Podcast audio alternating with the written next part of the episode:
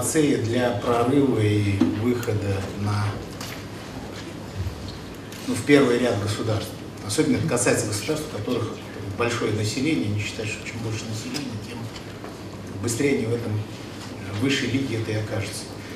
И это создает какую-то совершенно новую реальность, э, в которой нам придется конкурировать очень сильно с ограниченным количеством людей, хотя мы тоже большое государство, и с постоянно, так сказать, большим оттоком людей. Мы говорим про экспорт, и только что говорил э, депутат уважаемый о том, что у нас большой отток. У нас раньше отток был в большие туристические страны, там, Силиконовая долина, в Германию, больше в последнее время тенденция отток в ЮАР, в Танзанию.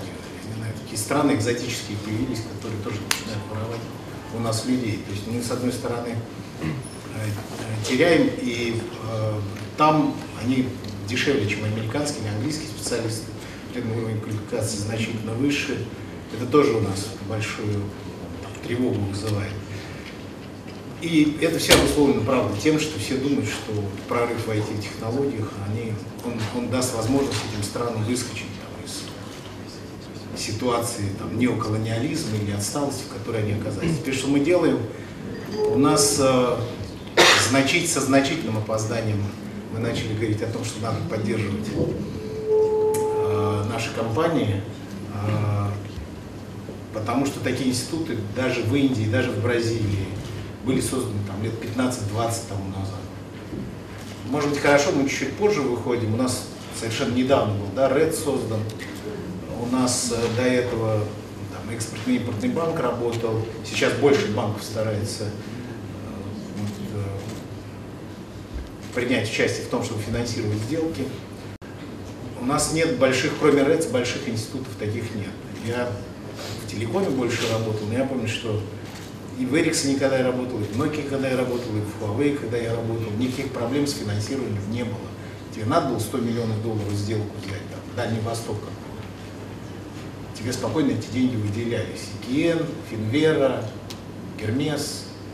У китайцев вообще, по-моему, два или три больших института, которые финансируют это все нас сейчас они появились, и э, мы работали в министерстве над тем, с Минэком вместе, над тем, чтобы, по крайней мере, процент по сделке, кредит, который берут банк, процент финансирования экспортной сделки, он был адекватен тому, что получают китайские, там, индийские и другие компании.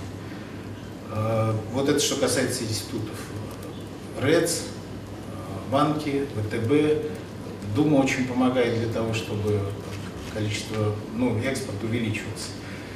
При этом все равно надо смотреть там завтрашний день и думать о том, что, может быть, завтра самой главной экспортной статьей будет уже не решение мозги, потому что если мы говорим о том, что будет роботизация, искусственный интеллект, машины будут обучаться сами по себе, сами писать программы, то нужен будет какой-то там сверхинтеллект, человеческий да, фактор, который будет играть значительную роль.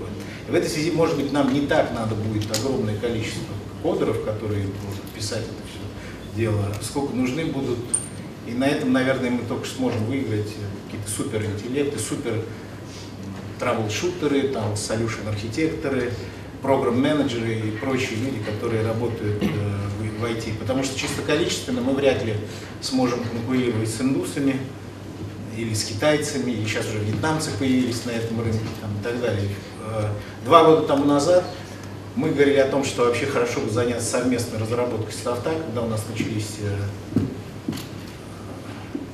санкции против нас начали.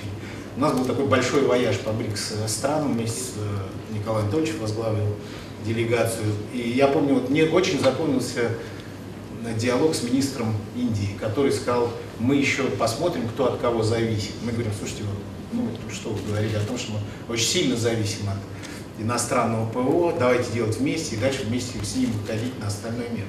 Сказал, мы еще посмотрим, кто от кого зависит. У нас вот типа полтора или два миллиона программистов в Индии, мы пишем код для американских компаний, нам это дает в год там, 18,5 миллиардов долларов, и поэтому американцы от нас зависят.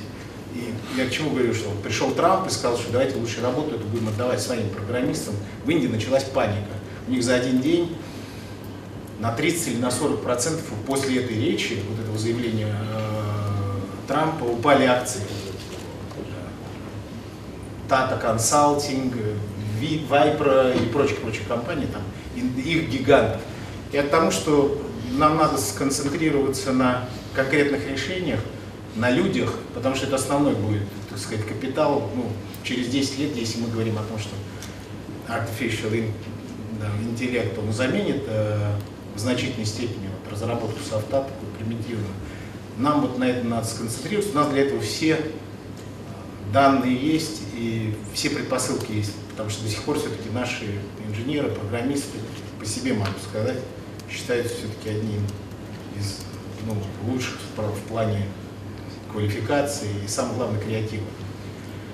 А, что касается еще вот с точки зрения поддержки, да, я говорю, вот появился РЭЦ, мы делаем все для того, чтобы кредит был практически бесплатный, там, Любор плюс 1%. Э, очень трудно было это квалифицировать, как финансировать софт, потому что это не материальный актив.